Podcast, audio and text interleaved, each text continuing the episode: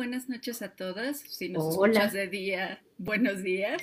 Bienvenidos a este segundo episodio de Mujeres en Alquimia. No es cierto, no es el segundo. Tercero, es el tercero ya. Ajá, el tercer episodio de Mujeres en Alquimia, un espacio en el que encontrarás temas sobre autodescubrimiento, empoderamiento femenino y magia. Yo soy Morningstar, dueña de Atelier Black Witch, y me acompaña Lorena Salado, psicoterapeuta gestalt individual y de pareja, guía de círculos de mujeres, tarotista y bruja en sus tiempos libres.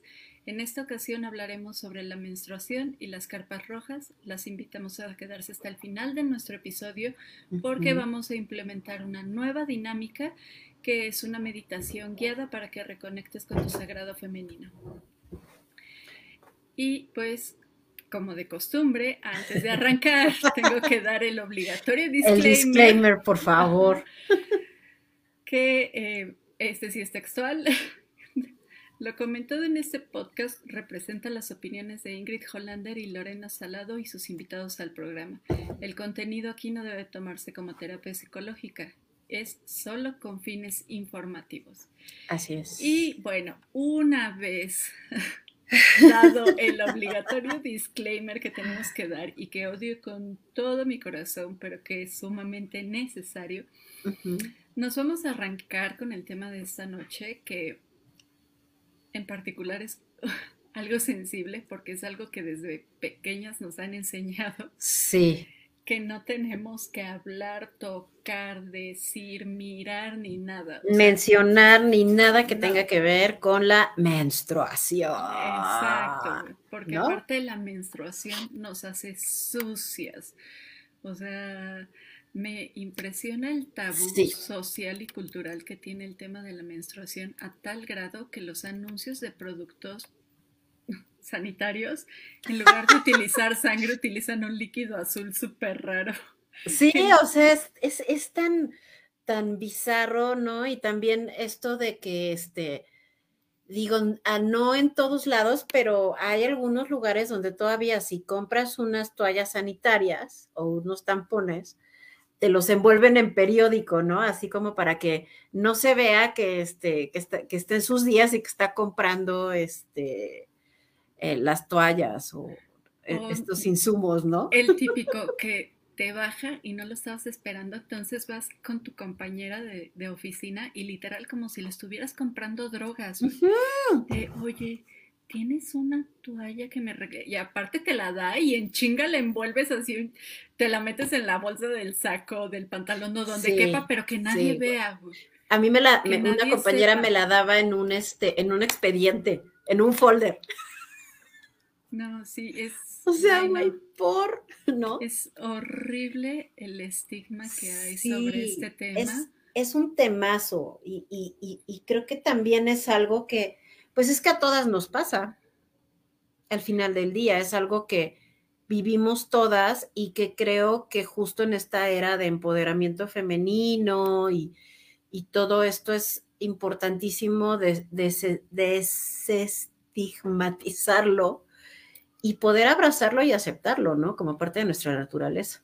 Aparte, me gusta mucho este concepto como incluyente que ya está circulando mucho en redes sociales de personas menstruantes, ¿no? Y me agrada porque es súper inclusivo, o sea, hay hombres trans que menstruan, ¿no? Entonces también es como importante hablar de estos temas no solo entre mujeres, sino entre seres menstruantes.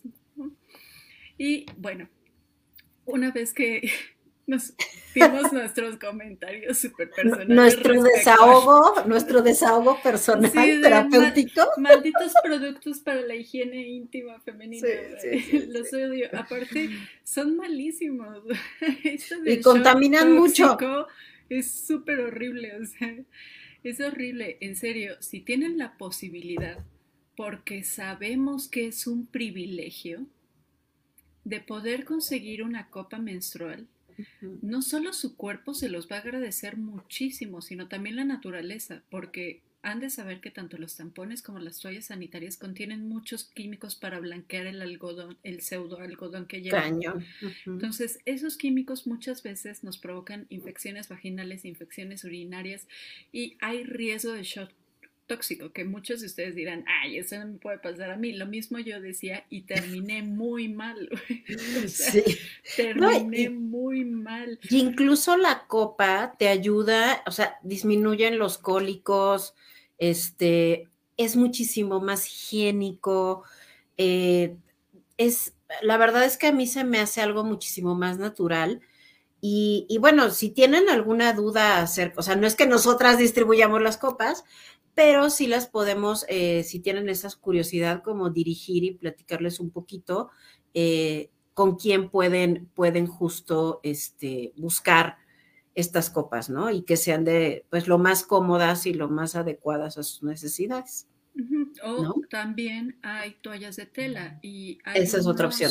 proveedores muy buenos Excelentes. de toallas de tela. Si les interesa un contacto, no es anuncio, no es patrocinador, Disclaimer. es así. No, verdaderamente esto no está patrocinado por esa chica que hace Sí, sí. este, toallitas de tela, pero son muy buenas. Pero ahora sí, ya entrando al tema, Por favor. Nos podemos seguir así con el hilo. El chisme. Vamos a empezar con nuestro primer bloque del programa, que es la historia de las carpas rojas. Y creo que es algo que ya hemos platicado en los programas anteriores, y es que siempre las mujeres han buscado una forma de reunirse para acompañarse. En este caso, para sanar, para contar las historias de sus vidas, porque las mujeres tenemos una gran capacidad que se ha demostrado a través de varias culturas de influir en la vida de otras mujeres. O sea, cuando nosotras nos reunimos desde un espacio de respeto y de sororidad y de amor, podemos influir en el que la vida de nuestras compañeras cambie para mejor. Entonces, este es el concepto que arropa a la carpa roja, un lugar que ac- actualmente estamos recuperando y reconstruyendo para crear espacios seguros para nosotras mismas y resignificar el poder de la espiritualidad femenina. Pero, ¿a qué me refiero cuando les digo todo esto? Porque suena como que muy técnico, ¿no? Bueno, históricamente ya saben, la palabra históricamente aquí nos gusta mucho porque historiadora, ñoñas. ñoñas, brujas ñoñas, Brujas las ñoñas. tradiciones de las carpas rojas, también llamadas cabañas menstruales o cabañas lunares o tipis lunares, eh, pueden verse como un espacio de poder para las mujeres. Hay tradiciones de estos refugios alrededor de todo el mundo desde el 800 a.C. aproximadamente. En la antigüedad se solía decir que una recién parida tenía que separarse del resto de la comunidad durante 60 días si paría una ni- niña y 30 días si es que era un niño. Y esto se podía ver desde dos discursos. Desde el discurso patriarcal en el que decía Fuchila Guacala parió una niña, está más sucia, entonces tiene que depurarse durante más días, o también podía considerarse como un reconocimiento de que dar a luz a una dadora de vida. Era una experiencia aún más sagrada y más poderosa y por eso necesitaba más tiempo con la madre para forjar un vínculo sagrado. En el tiempo del Antiguo Testamento, recordemos que las tradiciones abrámicas, judías y cristianas son extremadamente patriarcales y machistas. Las mujeres que daban a luz tenían que recluirse por completo de la mirada de los hombres dentro de una carpa roja durante no solo mientras daban a luz, sino también cuando menstruaban o cuando se encontraban enfermas, porque los hombres no tenían, o sea, no querían nada que ver con lo que estaba sucediendo con ellas, ¿no? Entonces, muchos miembros de los clanes de estas mujeres eh, no sabían lo que vivían estas chicas adentro de estos espacios y ellos daban por hecho de que era como un periodo de sufrimiento terrible, ¿no? En donde tenían dolores intensos, estaban irritables, hormonales, sangraban, no sé, todo lo que hoy en día engloba la palabra estar en nuestros días. Pero estos hospedajes lunares también aparecen en diversas narrativas, sobre todo de pueblos nativos americanos. Y hay que considerar y tomar en cuenta que estos pueblos nativos americanos tenían un gran respeto por el sagrado femenino. Entonces, estos espacios eran considerados como sagrados y estaban normalmente ubicados a las orillas de la comunidad. En estos lugares, las mujeres adultas o las viejas sabias de la comunidad le enseñaban a las más jóvenes a honrar la sabiduría y, potencia, y la potencia creadora que emanaba de su útero. O sea, ellas veían que dentro de ellas estaba el, el poder de la creación total y esto era sumamente valioso para la comunidad. También aprovechaban para transmitirse conocimientos sobre sexualidad, reproducción y cuidado de su cuerpo, ya que ellas veían al cuerpo como una conexión directa con la madre tierra y el universo. Entonces era importante que las más jóvenes de la comunidad, sobre todo aquellas que estaban en su primer periodo o en sus primeros periodos, aprendieran a cuidarse. Eh, gran parte de el valor que tenían estos tipis lunares eh, era a la relación que mantenían con los ciclos de la luna, porque se veía una relación entre la luna y una fuerza de sincronidad entre las mujeres del tribu que hacía que los demás miembros de la comunidad vieran en ellas eh, una especie de sabiduría que emanaba. Aquí hay una cita que me gustaría leerles textual, que es de Alejandra Pope, de su libro Entendiendo el Poder de la Menstruación, que se me hace súper hermosa en torno a esta idea de los tiquis lunares, que dice, en la tradición nativo americana se dice que una mujer resueña el mundo cuando sangra. La revitalización de todos sus sentidos le permite ver el mundo con nuevos ojos. Ella se encuentra en un momento privilegiado de extraordinaria intimidad, puede observar la particularidad de las cosas como si estuviera sintiendo con todo su ser. Este momento de epifanía, amplitud y visión es completamente suyo. Es así como wow explotando, ¿no? O sea, es preciosa la cita porque justamente habla de la conexión espiritual que tiene la mujer con la luna y el universo entero durante su ciclo menstrual. En estos estados reflectivos que estaban las mujeres dentro de la carpa roja, se aprovechaban también para dialogar de los problemas de las comunidades y buscar caminos para resolverlos. Como pueden ver, eh, estos espacios también se servían como un foco donde la comunidad podía encontrar soluciones a los problemas sin que los hombres intervinieran. O sea, eran las mujeres en sus periodos menstruales cuando encontraban los problemas que aquejaban al clan y a su comunidad. Y una vez que terminaba el periodo en el que una sabia o una abuela dejara de estar en la carpa roja, salía y le comunicaba a los líderes las soluciones que habían encontrado y obviamente las ponían este, en práctica. Ahora, la parte brujil, es súper maravillosa.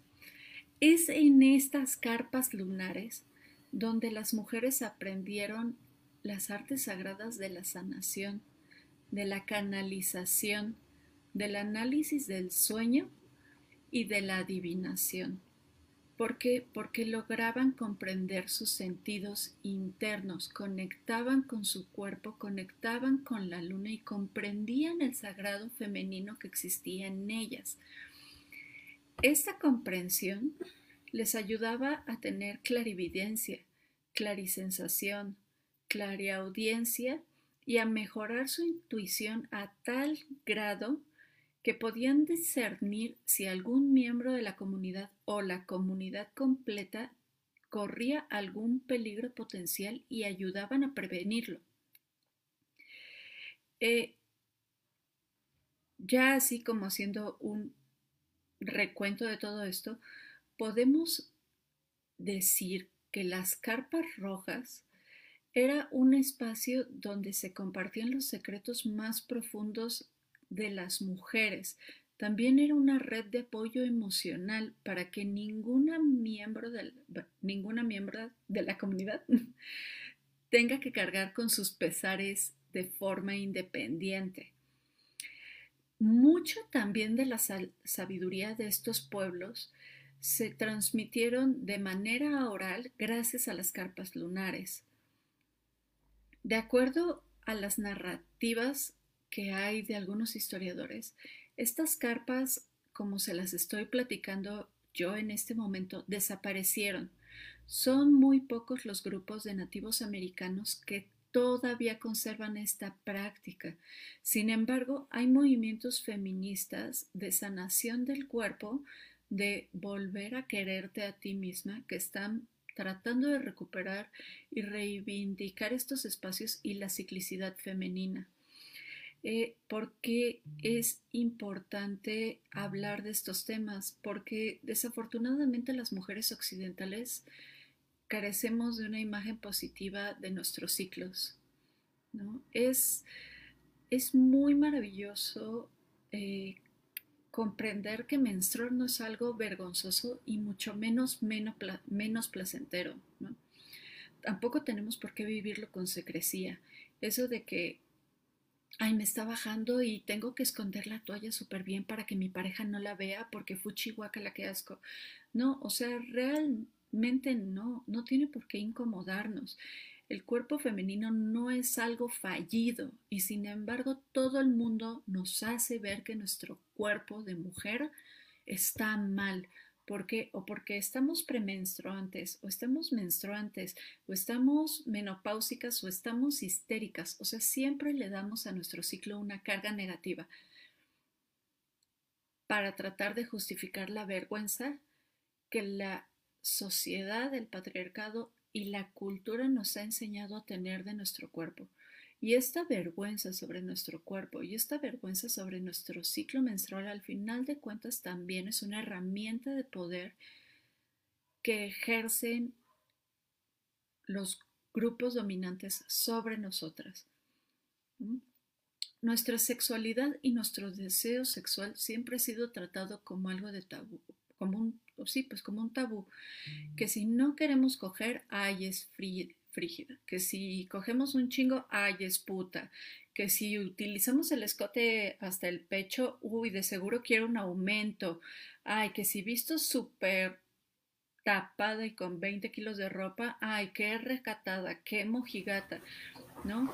Entonces, nuestro cuerpo se ha visto durante muchísimos siglos ya como un, un, objeto únicamente dispuesto para el placer de otros y para ejercer violencia sobre él. Y creo que es un buen momento y un buen punto de reflexión y de decir hasta aquí para poder cambiar estas concepciones ya. O sea, es necesario que hablemos abiertamente sobre menstruación.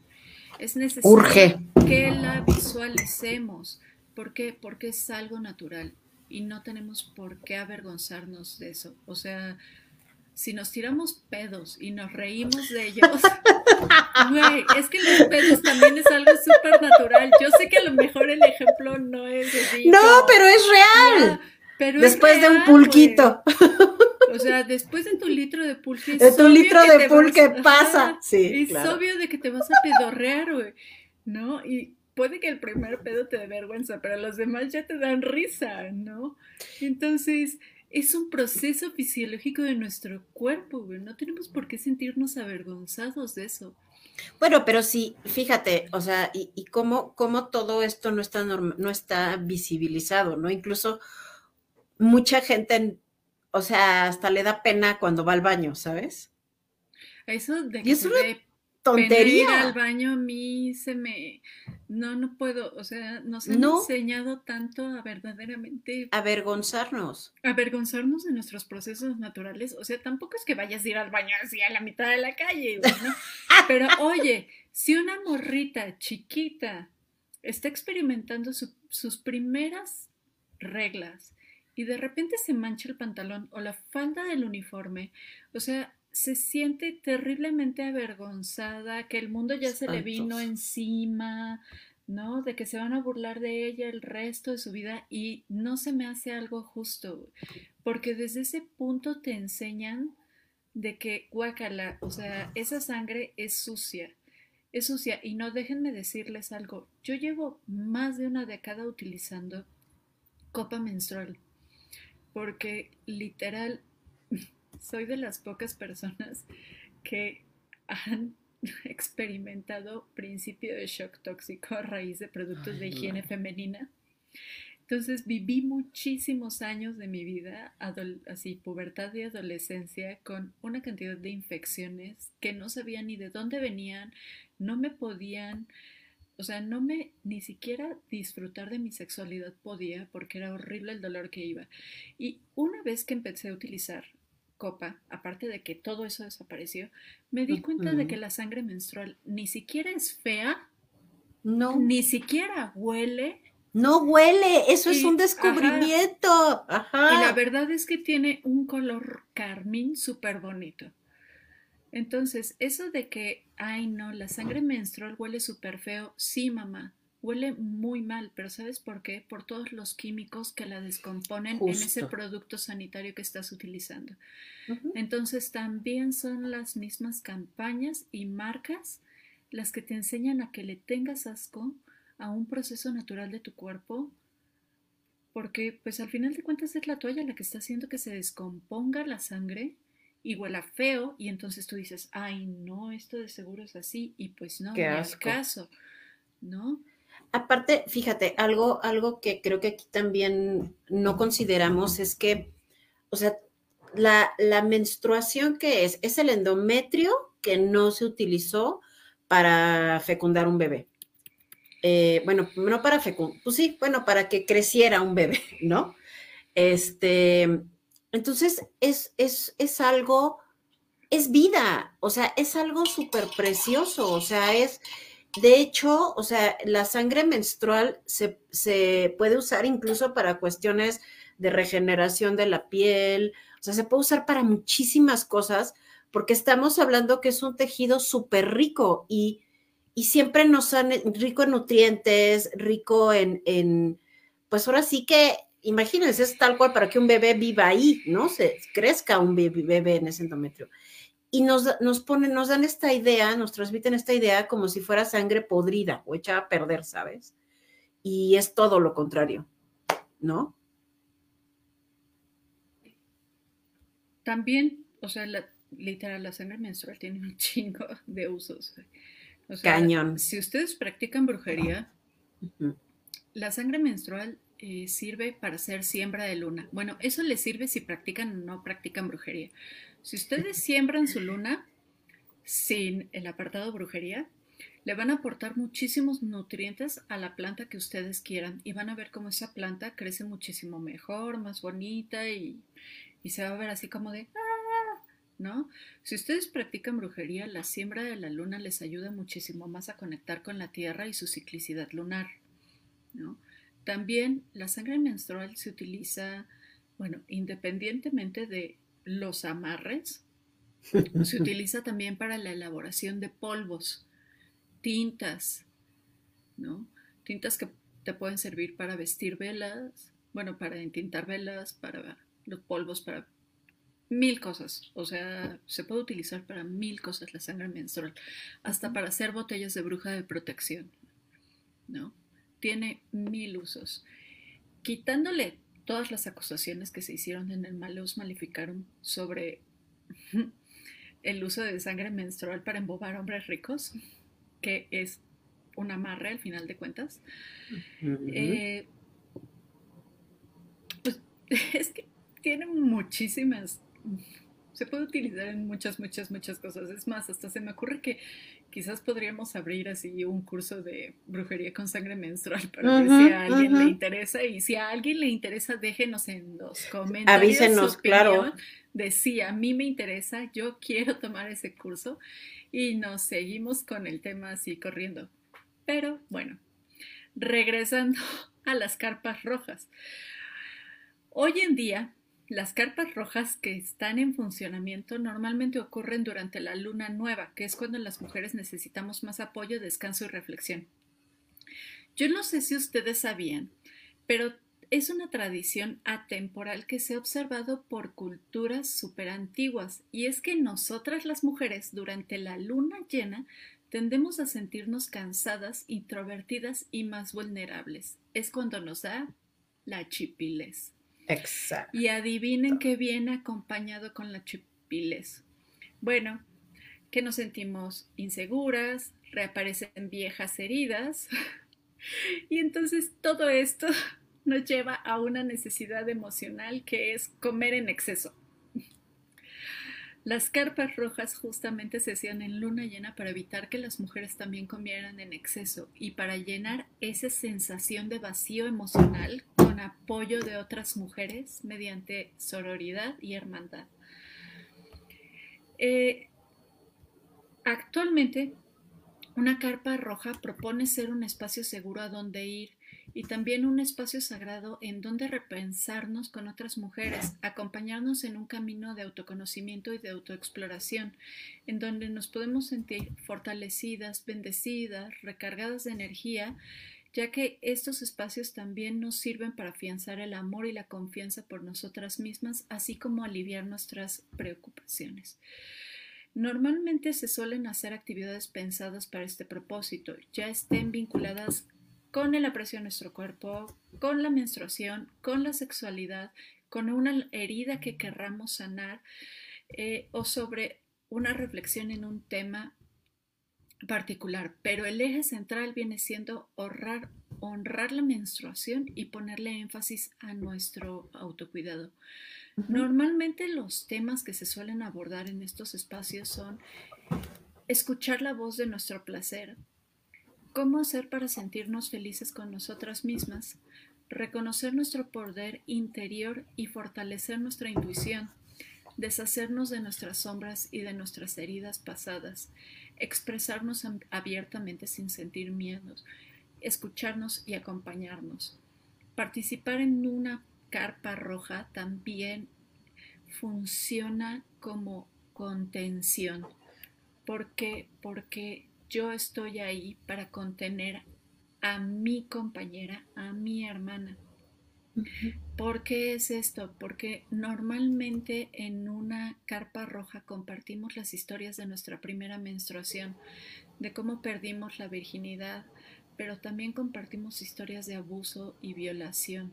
Son historias de dolor, efectivamente, que necesitan contención por parte de las demás presentes, pero también son historias de recuperación y de triunfo, porque nos enseñan que hemos podido avanzar por el trauma y de alguna u otra forma es ese bache el que nos ha forjado como las personas que somos, que sí, tenemos heridas que hay que sanar, pero que estamos empezando a hacerlo en conjunto con otras mujeres. Al sanar este vínculo con lo femenino, también generamos una cadena de acciones que fortalecen el futuro. ¿Por qué? Porque si yo sano, entonces esa importancia que le estoy dando a mi proceso de sanación y a mi cuerpo se lo voy a transmitir a mi hija, si es que tienen hijas. Si no tienen hijas, lo más seguro es que tengan una figura así chiquita, a la que le presten mucha atención. Y eso que ustedes emiten va a influenciar probablemente a esa figura que los ve a ustedes como un wow, ¿no? Este respeto a nuestro cuerpo no se puede explicar. O sea, si yo quisiera explicarles en sí cómo es estar adentro de una carpa roja, pues la verdad es que me costaría mucho trabajo, porque en realidad es algo que se descubre y que se siente. Eh, pero bueno, también me gustaría decir que es muy bonito participar en un encuentro de carpa roja porque en algún punto sientes que el mundo se detiene, ¿no? Y todo se convierte como en un espacio de paz interior en donde lo único que existes eres tú, tu cuerpo, el cuerpo de tus hermanas y tus hermanas. Y este surgimiento de las carpas rojas actualmente viene gracias al boom y al resurgimiento también del sagrado femenino y del culto a la triple diosa, un tema del que nos va a hablar ahorita Lore. Justo. Pues bueno, eh, école, justo esa imagen. Para los que no nos están viendo, bueno, tenemos esta imagen del sagrado femenino que ahorita voy a platicarles un poquito más. Se habla mucho del sagrado femenino, sobre todo en este resurgimiento este, de, reivindicar a la mujer, también es una forma de feminismo espiritual, también em, en muchas tradiciones de brujería, por ejemplo, sobre todo en la Wicca y, en algunas otras, eh, se trabaja mucho con este arquetipo, pero ¿qué es el sagrado femenino? El sagrado femenino no es otra cosa más que esa energía primordial este, femenina que se encuentra en todas las cosas, ¿no? Eh, este sagrado femenino lo que busca es honrar, recuperar este, esta conciencia eh, de esta energía femenina que justo nos lleva a conectar con los demás, a ser más intuitivos, em, también a ser más creativas, a ser más sensuales, a todo, esta energía también se manifiesta obviamente en la madre tierra, en el, trabajo en comunidad, ¿no? En la colaboración, en la sanación, en la contención. Prácticamente este sagrado femenino es esta energía que nos conecta también con nuestras ancestras eh, y con esta sabiduría interior que viene, bueno, pues desde nuestro, desde nuestro árbol, desde estas mujeres maravillosas que nos, nos precedieron, ¿no? Entonces, eh, algo importante aquí es que aunque se habla mucho de sagrado femenino, también hay un sagrado masculino, ¿no? Este, que justo es como esta energía más yang, ¿no? Más reactiva, esta energía más fuerte. Pero algo aquí que es bien interesante es que no es exclusivo de hombres y de mujeres y va más allá eh, de lo que platicaba Ingrid, justo de esta parte inclusiva de, de, de, eh, las mujeres trans, ¿no? O de los hombres trans. Seres menstruantes. Seres menstruantes, esa es la palabra. La palabra seres, menstruantes. Te voy a hacer un pin que diga seres menstruantes. Sí, porque aparte seres es así como de, pues sí, o sea, es que está, si sí, sí ya, güey. Eres un ser, punto, está, está bien bonito. Este, pero bueno, todos los seres menstruantes, o todos los seres más bien, eh, tenemos un lado masculino y un lado femenino, que bueno, eso da para otro podcast, ¿no? Pero todos tenemos estas dos energías que son las que nos permiten tal cual este, ir al mundo y existir, tanta, ¿no? Em, ahora, algo en, sí, em, a partir de esto, del sagrado femenino, hablamos mucho de la triple diosa. ¿Y qué es la triple diosa? Seguramente en algún lado han de haber visto este, eh, este símbolo, em, que es una luna llena en el centro y dos, este, una luna menguante y una luna creciente al lado, ¿no? Este, si nos están viendo, eh, por ahí está la imagen justo de, de este símbolo. Y lo que implica es esta triple diosa es justo el poder honrar y recordar que somos cíclicas como mujeres o como seres menstruantes. ya lo voy a decir así. Este, y que, y, y, que justo, al igual que la luna, tenemos estas fases. Tenemos una fase eh, creciente, una fase llena y una fase menguante, ¿no? Em, a estas fases les atribuimos tres arquetipos, que es el arquetipo que corresponde a la luna creciente, que sería la doncella, la virgen, ¿no? Con toda esta parte de juventud y esta parte de sensualidad, ¿no? Eh, después la luna llena sería la madre, tal cual, así redondita. Eh, eh, imaginemos el arquetipo de, una diosa madre embarazada, ¿no? Y al final, el, tercer arquetipo que corresponde a la luna menguante tiene que ver ya con la sabia, hay quien le dice la Chrome, ¿cómo se traduce? Como la vieja. Bueno, es la coronada, ¿no? Es la coronada, pero bueno, es como... Sí, vendría siendo como la vieja. Como la vieja, la matriarca, me gusta más, como esta mujer ya sabia, ¿no? La sabia.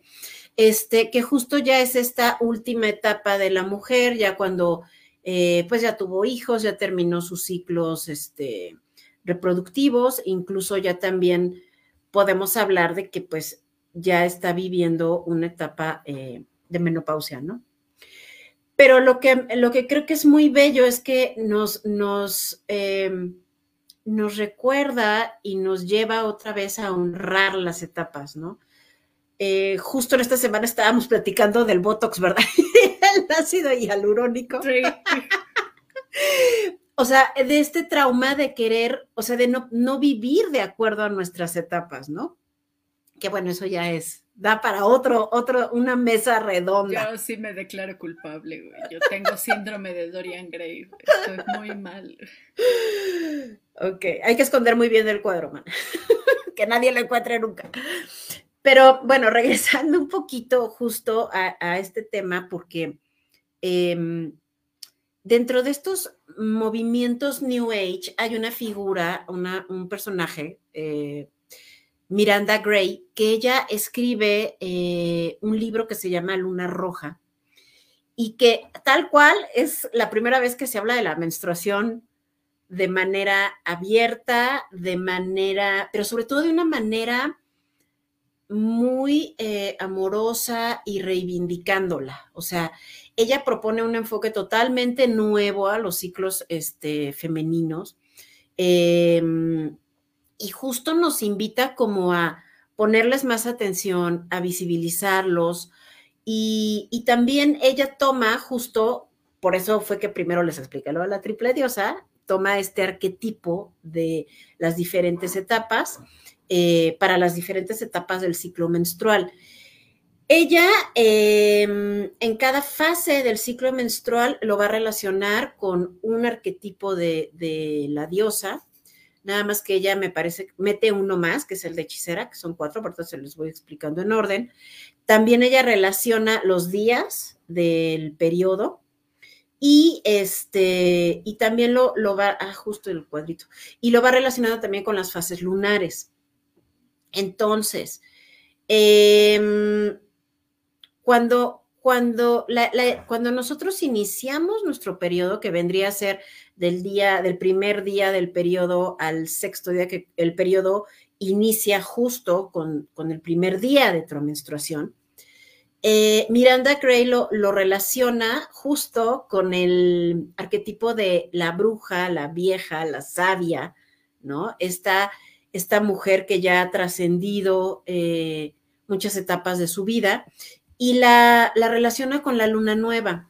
Ahora, algo aquí bien interesante es que ella este, nos propone de una manera muy clara cómo podemos aprovechar este, nuestra energía, tanto física, emocional y hasta espiritual en cada etapa, y qué tenemos que cuidar. Por ejemplo, cuando nosotras estemos menstruando, es una es un momento como de recogimiento, es un movimiento, es un momento para hacer trabajo espiritual, para orar, para meditar, si quieres hacer alguna devoción.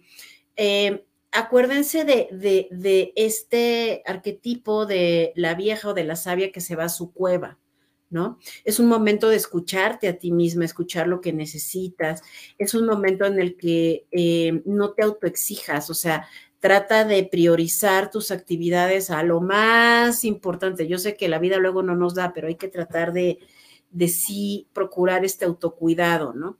También es un buen momento para soltar, para perdonar, ¿no? Em, para planear también lo que queremos hacer. Por ejemplo, en el caso de, la brujería es un muy buen momento para hacer em, este tipo de rituales de destierro, rituales de corte de lazos, ¿no? Cierres de ciclos, em, justo tomando esta, esta energía, ¿no? De sacar todo lo que ya no queremos. De sacar todo lo que ya no queremos, ¿no? Y, y, es un poco también como esta parte de sacar, porque acuérdense que siempre que quitamos una energía o algo, hay que, hay que cubrir ese espacio. Entonces también es como esta parte de la luna nueva donde empezamos también como a sembrar un poquito la semilla de qué es lo que queremos hacer, como planear, ¿no? Entonces es bien importante que seas muy amorosa en esta parte, no exigiéndote al 100% ni flagelándote ni de, ay, es que no estoy al 100 y me siento cansada, ¿no? Em, ten también mucho cuidado de tomar estimulantes para subir tu energía, ¿no? O sea, el típico de me echo el Red Bull o el Monster, ¿no? Al final eso no, no va en contra de, lo que te está pidiendo tu cuerpo, ¿no? Trata de ser muy clara para evitar malos entendidos, eh, evita esta actitud de todo me da igual, ¿no? Em, y también es un buen momento para pedir lo que necesitas, ¿no? Y también, bueno, obviamente cuidar la alimentación porque pues normalmente nos dan este los monchis durísimo de chocolates, carbohidratos dulces, sí, ¿no? Entonces, este, sí, hay que echarle ojo a eso. Luego, el siguiente, em, la siguiente etapa eh, o periodo del ciclo menstrual que propone Miranda es la preovulación, que esto sería más o menos del día 7 al 13 de tu periodo, es una vez que ya terminó tu menstruación.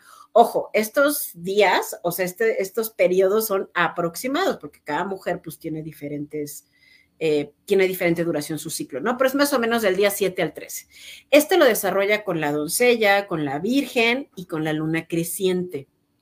Entonces, tal cual, imagínense a una Afrodita o imagínense este, justo como estas mujeres eh, que están, que es cuando están, este, están como empezando a, a, como la quinceañera, ¿no? que están empezando como a salir al mundo, ¿no? Entonces, aquí es un muy, un muy buen momento para ya iniciar tus proyectos. En la menstruación a lo mejor tú dijiste, ah, quiero hacer esto.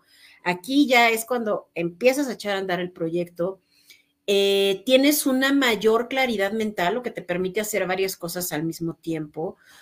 Todo lo que digas, tengo que entrar en acción, es el momento. Eh, también es un excelente momento para ligar y salir. Son esos días del mes que dices, ah, hoy ni me peiné, qué linda estoy hoy, ¿no? Este, entonces es un muy buen momento también para, si quieres, eh, pues salir con tu cita de Tinder, ¿no? Por ejemplo, si quieres eh, conocer a alguien, es un muy buen momento eh, en cuanto a que físicamente te vas a ver muchísimo mejor, tu confianza es mayor, entonces puedes hacer presentaciones, hablar en público, es un buen momento para poner límites, para negociar, para defender tus ideas. Eh, puedes hacer las cosas tú sola, ¿no? Porque tienes la energía. También es un, es un excelente momento para todo lo que quieras de embellecerte, ¿no? O sea, que el masajito, la mascarilla, todo esto, ¿no? Eh, tienes la energía para hacer todos los pendientes que a lo mejor aplazaste un poquito durante la menstruación para descansar y también este, para realizar todas aquellas actividades que, que necesiten mayor foco. Tienes que hacer la tesis, ups, tienes que hacer, este, no sé, tus cuentas del mes, un balance. Es un muy, muy buen momento.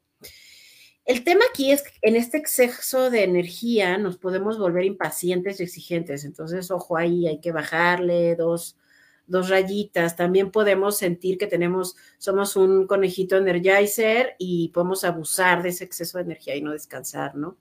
También podemos ser insensibles con los demás, ¿no? O incluso imponernos. Entonces es como justo lograr este equilibrio.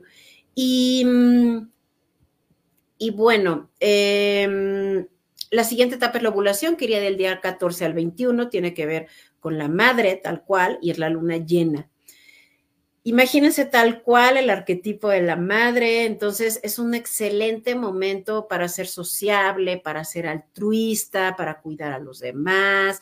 Este, también es un buen momento para expresar tu amor, para maternar a alguien más, ojo, maternando con responsabilidad, porque tampoco te puedes echar este, broncas que no te tocan, ¿no? Es un buen momento para resolver problemas, incluso mediando, haciéndolo de una manera amorosa, retomar el contacto con personas que no habías visto, cocinar, hacer jardinería, conectar con la tierra. Es como ese momento en el que, por ejemplo, en la doncella eres sociable, pero más desde desde la socialité, no sé, ¿no? Y aquí ya es ser sociable en el sentido de, de generar más vínculos, ¿no?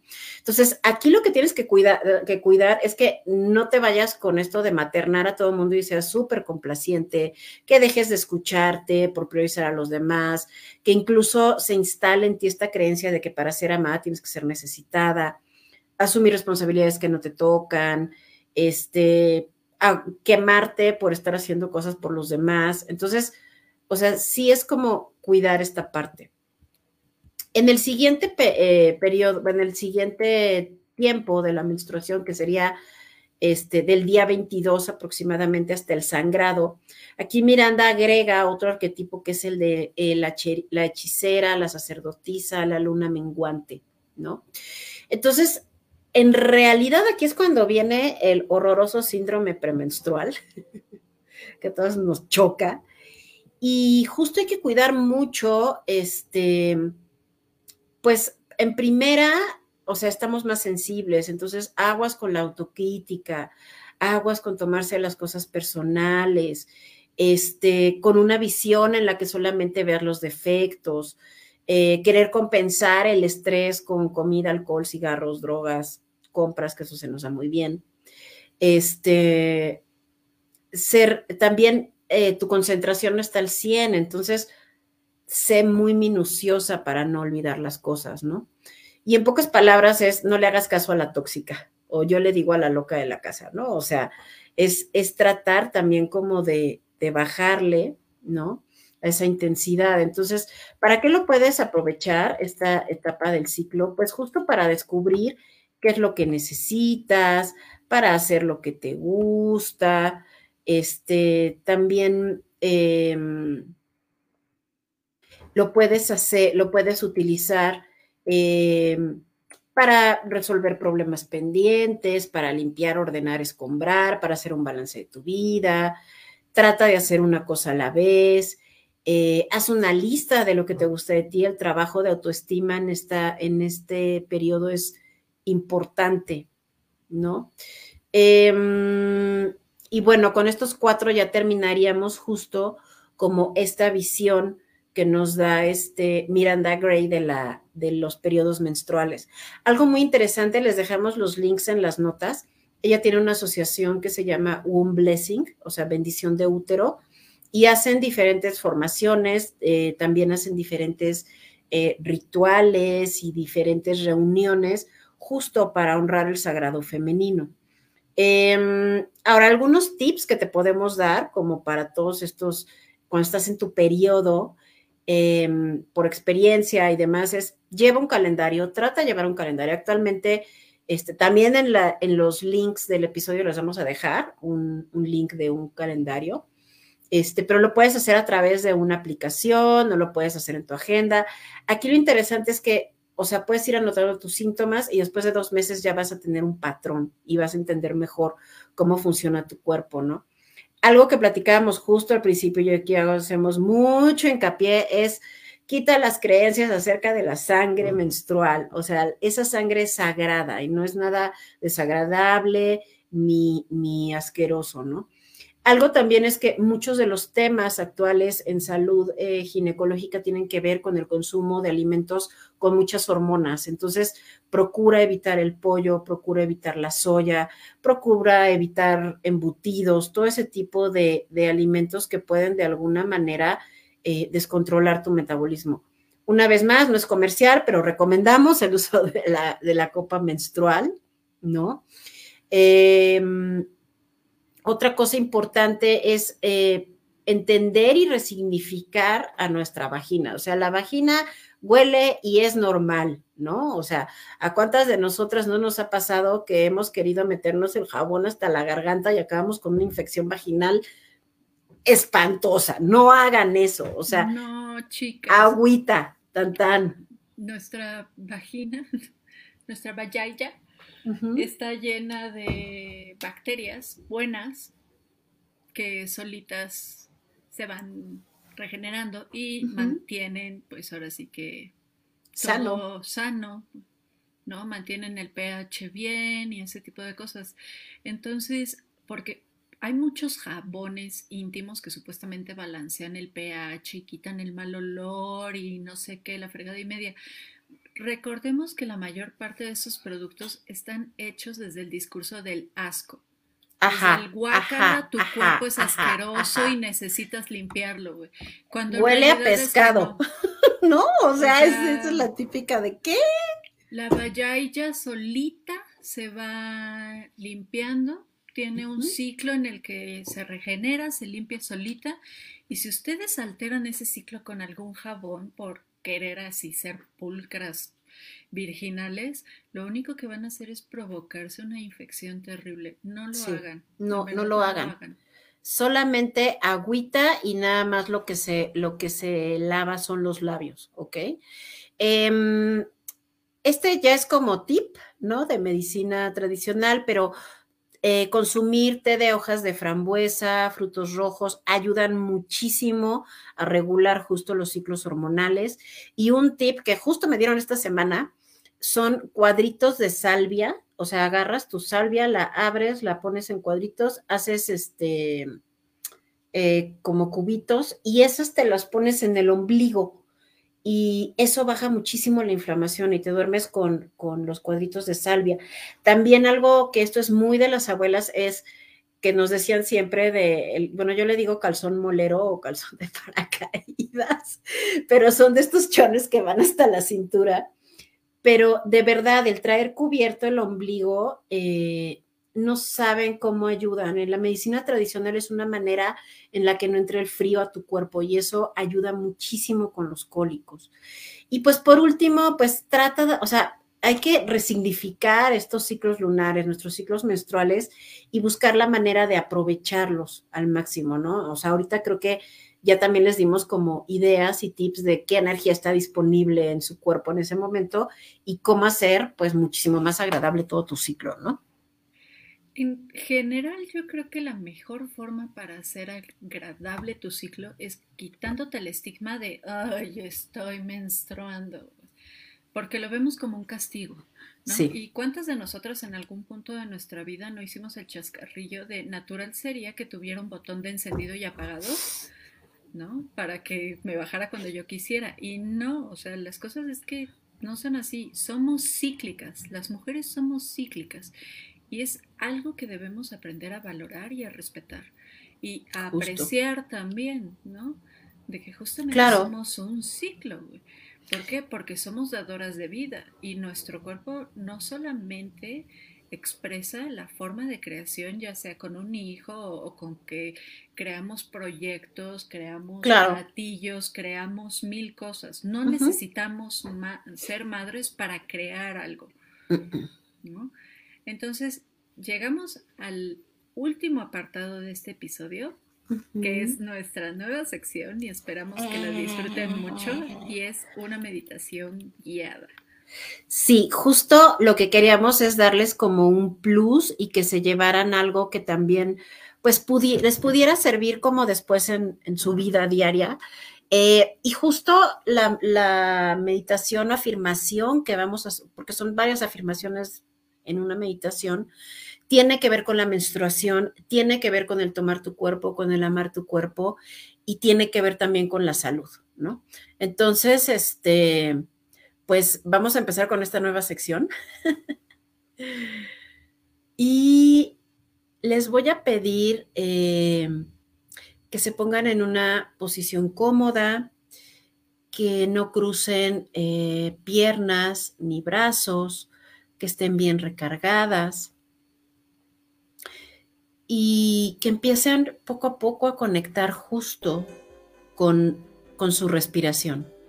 Empiecen a sentir como el aire entra por su nariz, baja por sus pulmones, infla su abdomen, Sostienen un poquito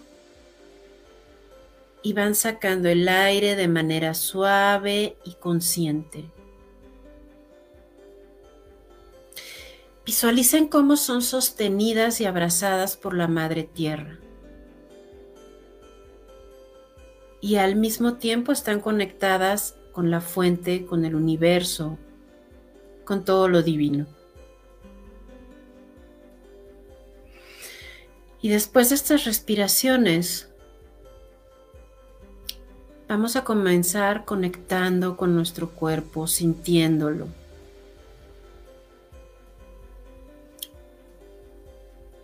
Hoy tomo mi cuerpo en serio. Tomo en serio mi útero y sus procesos. Tomo en serio mis ciclos y sus tiempos. He vivido lo suficiente para saber lo que significa elegir mi cuerpo o ignorar mi cuerpo. Ya basta de censurar, juzgar y sobreexigir a mi cuerpo. En el pasado tal vez lastimé mi cuerpo, castigué mi cuerpo o descuidé mi cuerpo. Ahora puedo mirarme. Tomo el tiempo para escuchar e identificar las necesidades de mi cuerpo. Ahora puedo elegir amar mi cuerpo, amar mi útero, amar mis ciclos lunares. Elijo ver en mi menstruación el poder, la magia y la capacidad única de mi esencia femenina. Entiendo que al igual que la luna, soy cíclica y que las fases oscuras son necesarias para llegar a las fases luminosas. Me acerco a mi cuerpo para reconocerlo y cuidar de él. Elijo mi feminidad. Elijo mi cuerpo. Elijo salud en mente, cuerpo y espíritu. Elijo hábitos sanos que funcionen bien para mí. Elijo prácticas sanas que funcionan maravillosamente para mí. Elijo pensamientos sanos que funcionan perfectamente para mí. Soy bondadosa conmigo misma. Soy buena conmigo misma. Soy amorosa conmigo misma. Elijo cuidar mi tiempo y mi energía Elijo ser consciente de mis prioridades y mis límites. Elijo rutinas sanas y relaciones sanas también. Elijo darme el descanso y cuidado que necesito. Elijo solamente aquello que sea amor, comprensión y respeto conmigo misma y mi cuerpo. Creo y elijo un cuerpo saludable, hermoso y real. Elijo mi cuerpo de mujer. Elijo mis lunas y mi poder creativo. Hoy, ahora y para siempre. Inhala, exhala. Y te invito a que pongas tus manos en tu útero y visualices una luz rosada que sale de esta parte de tu cuerpo. Esta luz se va expandiendo cada vez más y más hasta llenar todo tu cuerpo de esta contención y este amor. Haz un par de respiraciones en ese lugar. Y cuando estés lista, suavemente y a tu propio ritmo, abre tus hermosos ojos.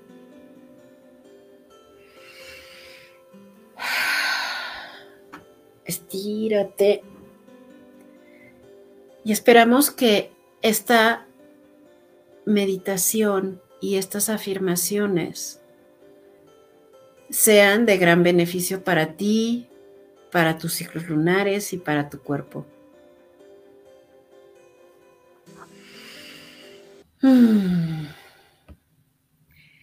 Espero les haya gustado mucho esta meditación. A partir de este programa ya va a ser una constante. Así es. En Mujeres en Alquimia.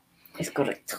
Entonces, las invitamos a que nos dejen en los comentarios sus opiniones sobre las carpas rojas y si han participado en alguna de ellas y sus experiencias.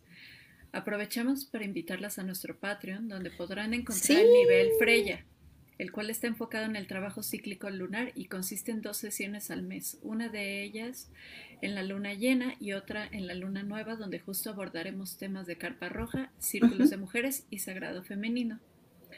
Con eso, corazones, terminamos el episodio del día de hoy. Ay, sí, esperamos que les haya gustado mucho. La verdad lo hicimos con mucho cariño. Es un tema que nos encanta y también, pues, sería bien, bien padre y bien importante escucharlas. O sea, incluso si hay algún tema que les interesa, tienen alguna duda o, o cualquier comentario, estamos abiertas y mil, mil gracias por acompañarnos y escucharnos. Cualquier cosa que nos quieran decir, compártanos eh, o etiquétenos en las redes sociales utilizando el hashtag Mujeres en Alquimia.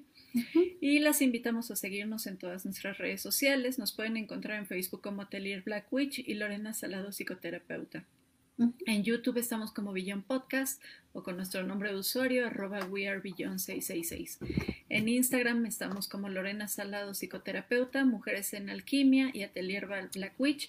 Y en Spotify y a partir de la semana que empezó, estamos ya también en Amazon Music, en Google Podcast y en Apple Podcast como Mujeres en Alquimia. Si les gusta nuestro contenido, las invitamos a que nos compartan, ya sean con sus amigas, primas, hermanas o madres. Ayúdenos a llegar a más mujeres que estén interesadas en saber más cómo evolucionar lo que sienten y cómo se sienten. Nos vemos nosotras en nuestro siguiente episodio el 24 de noviembre en donde hablaremos sobre algunas de las corrientes feministas dentro de la brujería. Y les recordamos también, paréntesis, de promoción para el otro episodio, para el otro programa. Sí, para el otro programa. El jueves de la siguiente semana tenemos el episodio número 15 de Beyond, por si les interesa temas de ocultismo y satanismo en cultura, música, películas y ese tipo de cosas. Padrísimo, aparte. Entonces, eso sería todo. Hasta la próxima. Muchas gracias. Y cuídense mucho.